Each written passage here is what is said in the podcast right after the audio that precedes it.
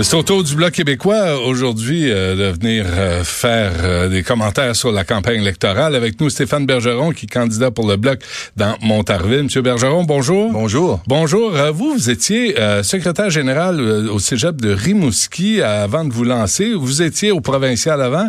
Qu'est-ce qui vous a pris? Pourquoi avoir... Parce que le Bloc, quand vous avez décidé d'embarquer, était pas là où il est aujourd'hui? Absolument. Vous avez tout à fait raison. Puis je dois dire que c'était un peu inattendu pour moi. Euh, J'avais un peu tourné la page et je me disais c'est maintenant aux autres de prendre de prendre le relais. Mais lorsque Yves-François Blanchet a communiqué avec moi pour me demander de me présenter dans la circonscription de Montarville, ben, j'ai dû évidemment me poser un certain nombre de questions et je me suis dit que nous avions euh, et avons toujours une formidable équipe de jeunes candidates et candidats un peu partout sur le territoire et que si Yves-François Blanchet me demandait de me joindre à lui, c'est peut-être parce qu'il avait besoin d'un peu d'expérience de profondeur dans son équipe. Et euh, ça lui a pris un grand courage pour euh, quitter sa, sa, sa, sa, position. Donc, vous êtes un peu le, Weber du Bloc québécois. Je sais pas trop, mais euh, chose certaine, à quelque part, il m'a servi d'inspiration parce que lorsqu'il a décidé de quitter la, la, position confortable qui était la sienne comme commentateur de l'actualité, ça c'est facile, sans que ça ait de conséquences pour lui, pour aller à la direction d'un navire que tout le monde croyait en perdition. Ah ben oui. Ça a pris une dose de courage de sa part pour faire ça.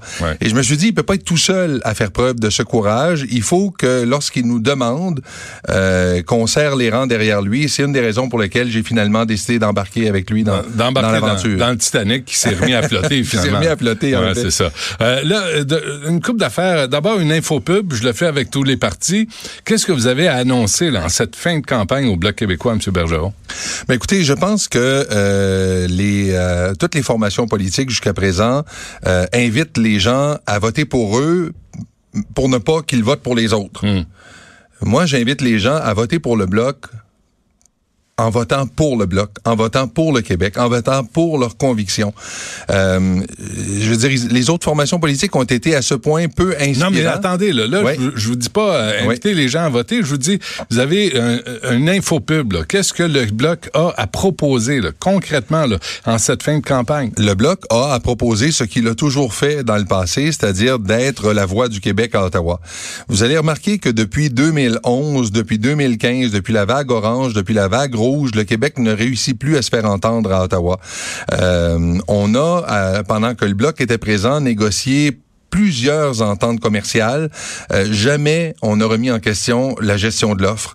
Depuis que le bloc est en Maxime position, Bernier le fait. Ouais, Mais depuis qu'on est en position, dirons moins confortable à la Chambre des communes depuis 2011, la vague orange, la vague rouge, il y a eu trois accords commerciaux et les trois ont amené une brèche importante dans la gestion de l'offre pour les producteurs euh, agricoles québécois. Alors, je pense qu'on a là, juste avec cet exemple, une illustration du fait que lorsque la voix du Québec ne peut être entendue à Ottawa, mais que souvent le Québec perd. Le Québec euh, doit payer. Euh, Mainstream, M. Bergeron annonce 34 sièges à Ottawa là, devant le NPD. ça, ça veut dire que vous allez avoir un rôle à jouer advenant un gouvernement minoritaire.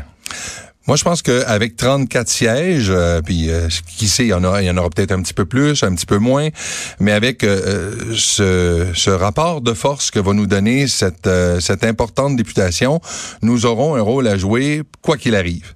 Mais si d'aventure... Qui préférez-vous comme gouvernement minoritaire? Ben ça, ça libéraux ou conservateurs? Ça, ça oh, répondez-moi pas Non, non, non, mais je vais dire... Envoyez donc, là, lequel des deux, là, conservateur ou libéraux, qu'est-ce que vous préfériez voir à Ottawa en minoritaire? Mais honnêtement, vous savez bien que ça relève pas de moi, ça. Ben, on se parle. non, non, écoutez, c'est aux Canadiens de décider qu'est-ce qu'ils veulent avoir comme gouvernement. Non, mais, non, mais honnêtement, ils n'ont pas, ils ont pas été très inspirants ni l'un ni l'autre. Faut le reconnaître.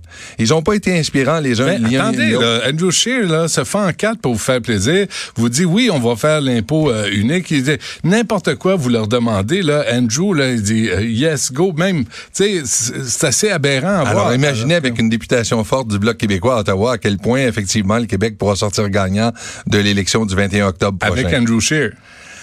Je pense, je pense également qu'avec euh, Justin Trudeau, Justin Trudeau n'aura pas le choix. de vous Non, je sais qu'il veut rien savoir de nous. Non, mais vraiment, on l'a vu. Là. Justin Trudeau, il a le droit. Là. C'est un libéral, il a le droit à ses convictions. Il veut rien savoir du bloc québécois. Non, non, mais euh, Trudeau, c'est Trudeau, hein? Puis euh, ça, fait, ça fait 49 ans les, la, loi des mesures de guerre ouais. hein, au Québec que ben son justement, père a justement, ouais. euh, Justin Trudeau est toujours très prompt à, verser une larme et à s'excuser pour toutes les injustices du monde entier, que ce soit à l'égard de, de, des autochtones, à l'égard de n'importe quelle euh, minorité au Canada. Puis c'est souvent très justifié effectivement.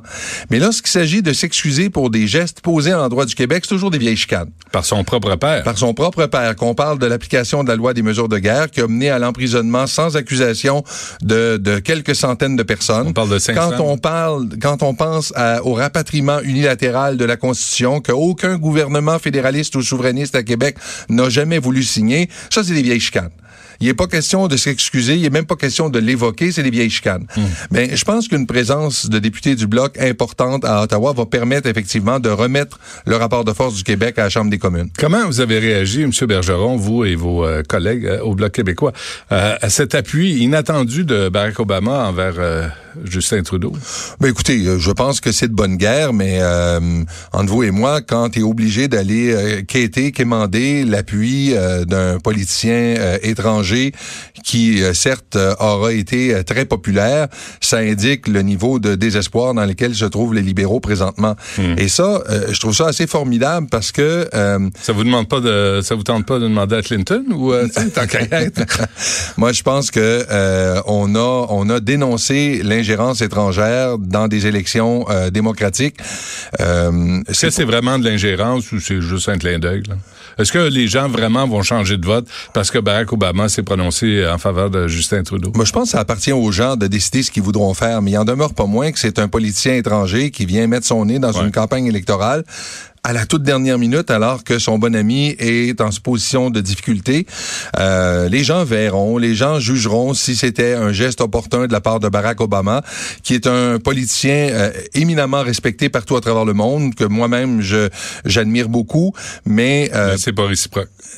je, vous- je vous l'annonce. non, non, mais je veux dire, je m'attends pas à ce que ce soit réciproque. Ceci dit, euh, c'est peut-être qu'il aurait dû se garder une petite gêne. Hmm. Euh, Surtout aux États-Unis, alors qu'on dénonce l'ingérence russe dans des, dans des, des élections ouais, nationales. pas la même hauteur, là. c'est pas, la même hauteur, mais ça demeure une ingérence étrangère. OK.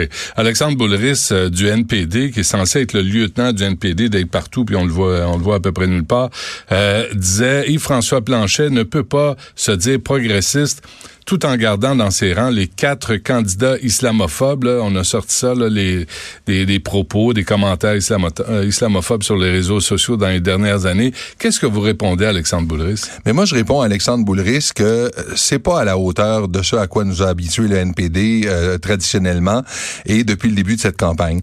Depuis le début de cette campagne, on a les deux vieux partis, euh, le Parti libéral, le Parti conservateur, qui se vautrent dans la fange des, euh, des scandales des uns et des autres, euh, qui euh, déterrent le passé des uns et des autres pour essayer de mettre l'autre dans une mauvaise posture. Et je pense que les, les électeurs nous ont fait savoir depuis le début qu'ils n'appréciaient pas cette espèce de politique négative. Ils souhaitaient qu'on ait une certaine hauteur dont on fait preuve. Non, non, mais ça enlève pas les, les propos. Puis là, l'autre discussion, c'est on a-tu le droit de critiquer euh, les religions, toutes les religions? Moi, je pense que oui. Fait que ça, c'est une affaire. Mais disons que on suit le principe, là, M. Bergeron, là, il y a des propos anti-islam. Des candidats du Bloc sont Euh, là, Alexandre Boulris euh, vous dit, ben, vous devriez les mettre à la porte. Ben oui, mais comme je vous dis, à quelque part, euh, le, le NPD avait pas joué là-dedans depuis le début de la campagne. Non, mais je vous parle pas du NPD, je vous parle de vous, là. Non, non, le je Bloc, comprends, mais- devrait sacrer ces gens-là dehors? Ben, le, le chef s'est déjà exprimé là-dessus, à savoir que on a demandé à ces gens de s'excuser, ce qu'ils ont fait. Euh, le chef lui-même s'est excusé auprès euh, de la population à l'égard des déclarations rapportées par euh, mes collègues candidates et candidats. Maintenant, ultimement, puis c'est vrai pour les candidats conservateurs qui se sont retrouvés avec des, des propos homophobes, francophobes et ainsi de Oh, Il y suite. en a chez les libéraux. Il y en a eu chez les libéraux également. Ouais. Maintenant, moi, je, je- moi, je suis de ceux que, qui, qui pensent que le passé doit nous permettre de tirer des leçons pour l'avenir. Et je crois que nos quatre collègues, comme les autres, ont tiré des leçons pour l'avenir. Ils se sont excusés. Maintenant, c'est aux électeurs de choisir. Est-ce qu'on a le droit de critiquer les religions? Moi, je pense que oui. Moi, je pense que oui. Au Québec, nous avons euh, largement critiqué la religion dominante euh, dans les années 50, 60, qui était la religion catholique. Euh, on a sorti euh, les, les, les, curés, on a sorti les, les bonnes sœurs, les, les, les, frères de nos institutions publiques. Et s'ils voulaient continuer, ils devaient continuer sans porter de vêtements religieux. Hmm. Alors je pense que nous sommes toujours dans cette mouvance de dire que la laïcité de l'État, c'est important et qu'on ne doit pas porter de signes ostentatoires lorsqu'on est en position d'autorité. Et ça doit nous amener effectivement à avoir un regard critique sur les différentes religions, euh, peu importe quelle religion, de quelle religion il s'agit. Deux, trois affaires, M. Bergeron, avant qu'on se quitte. Euh, d'abord, faut le dire, la loi 21, là, du, euh, de, du, euh, de la CAC euh, que, que, votre patron a amplement critiqué d'ailleurs, même traité en partie d'homophobe. ça a joué dans votre jeu, là, la, la, loi 21. Ça, ça a obsédé le Canada anglais de jour et nuit. Ça, et ça, mais ça, pour vous, là, ça a été un cadeau du ciel. Oui et non, c'est-à-dire que dès le départ, euh, alors même que le Bloc québécois était pas en selle pour cette campagne électorale, on a bien vu qu'il y avait une conception diamétralement opposée entre le Canada et le Québec par rapport à la laïcité de l'État. Alors au Canada, on a une vision très britannique, multiculturelle de euh, du vivre ensemble, alors que le Québec a une vision plus républicaine, plus française, euh, laïque du vivre ensemble. Et on n'a pas à s'en cacher ou en en, en, en, en rougir, puisque même certains États arabes musulmans qui interdisent le port du voile, même dans l'espace public. Alors, il euh, n'y a, y a, pas à rougir du fait de euh, demander aux agents de l'État en position d'autorité de ne pas porter mmh. euh, de signes religieux. Puis ça s'applique bien sûr aux musulmans, aux musulmanes, mais ça s'applique également aux sikhs, ça s'applique aux catholiques qui ne doivent pas porter de croix, aux juifs qui ne doivent pas porter de kippa. Ça s'applique à toutes les religions parce que l'État est neutre euh, et les mais agents... Ça, ça a joué pour vous là, en cette campagne électorale. Mais je pense que, ça n'a fait que mettre en évidence une fois encore ouais. cette divergence fondamentale de vue entre le Canada et le Québec. Mais en même temps, je voyais des sondages aux États, euh, au Canada anglais. On parlait de 42 ou 45% de Canadiens anglais qui souhaitaient avoir une loi 21. Ben, je le pense aussi. Je le pense aussi. Puis il y a, je dirais, un peu de double langage de la part des politiciens canadiens qui euh, prennent plaisir à casser du sucre sur le dos du Québec, indépendamment de ce que peuvent vouloir les gens sur le terrain. Il y a le Québec et l'Alberta qui a passé au cachant, les deux là, en cette campagne électorale. L'Alberta avec le pétrole, puis on les a critiqués. J'en ai parlé de, plus tôt dans l'émission. Là, vraiment, là, il y a une montée d'un mouvement euh, indépendantiste en Alberta. Ils ont écœuré la péréquation. 13 milliards sur à peu près 20 milliards qui s'en viennent au, Québec. Il y, a, il y a un écœurement de l'Alberta envers le Québec et en partie envers le Canada oui, mais faut remettre les choses en perspective. Lorsqu'on lorsqu'on calcule la portion per capita, c'est-à-dire par tête de pipe, euh, le Québec et euh, ouais, non, la province bien, là, qui en reçoit 20 le moins. milliards, là, mais je comprends, mais je veux dire... C'est ça comme vous voulez avec vos mathématiques à vous. Là. Non, non, c'est pas des mais mathématiques sur 20 milliards, t'en as 13 qui viennent au Québec. C'est très, très clair. Par tête de pipe, on en reçoit moins que les autres provinces ouais. qui reçoivent de la péréquation. Bon, je suis, Alors, je suis non-fumeur. Là. Fait que là, chez moi que la pipe. Euh, Dites-moi une chose. Vous, là, vous appuyez le mouvement Poli se souvient? Euh, puis vous avez aidé à la mise en place du registre des armes à feu avec euh, M. Couillard à l'époque. Vous êtes la cible aussi de tout le lobby des propriétaires d'armes à feu. Comment vous gérez ça? Ben, je me dis, on vit en démocratie. Euh, J'ai le droit à mes opinions sur euh, le contrôle des armes à feu et, et, ces gens ont droit à la leur sur le contrôle des armes à feu. Euh, ce que je trouve un peu excessif, c'est de prétendre que je suis le lobbyiste de Police se souvient. Je suis une personne indépendante et j'ai ma propre façon de penser. J'ai eu mes désaccords avec les gens de Police se souvient. Euh, je, je, je, je n'adhère pas entièrement. Euh, sur quoi? C'est sur des euh, sur des modalités tout simplement. Puis on l'a vu durant la commission parlementaire, il y avait des demandes qui étaient faites du côté de police se souvient, mais sur le principe même du contrôle des armes à feu, nous sommes en communion d'esprit. Puis ça avait rien à voir avec police se souvient comme tel. C'était une position que j'avais à l'époque où j'étais député fédéral et où j'ai appuyé le contrôle des armes à feu. À l'époque où j'étais ministre de la sécurité publique et où j'ai mis en place le premier projet de loi visant à contrôler. Euh, euh, le... Puis quand on dit contrôler, ça ne veut pas dire que les gens n'ont pas droit hmm. d'avoir des armes à feu. Ça, veut simplement dire qu'il faut comme on paie, comme on, comme on doit enregistrer sa voiture et dans certaines municipalités sa bicyclette ou son chien, ben ça m'apparaît normal qu'on doive enregistrer son arme à feu. Euh, donc, on va finir sur une note euh, positive, M. Bergeron. Je ne pensais pas faire ça. Donc, vous, euh, la proposition de Justin Trudeau, bannir les armes d'assaut, vous êtes d'accord avec ça? Euh, oui, je, je serais d'avis que euh, euh, quand on quand on invoque le principe que les agriculteurs ont besoin de ça pour chasser des bêtes sauvages, que les chasseurs ont besoin d'armes pour faire pour s'adonner à leurs loisirs, moi je suis tout à fait d'accord avec ça. Mais des armes d'assaut n'ont pas d'autre objectif que de tuer d'autres êtres humains. Et dans dans les circonstances, je pense que les armes d'assaut doivent être réservées aux forces armées aux policiers, pas. Qu'est-ce que vous pensez des propositions d'Andrew Scheer, les conservateurs, qui disent euh, euh, mettre fin à la libération sous caution automatique? Parce qu'ils disent c'est pas les armes, c'est qui les possède, puis ça les enlèvera pas des mains. Tout registre, toute interdiction les enlèvera pas des mains des membres de gangs de rue, entre autres, et des, des criminels.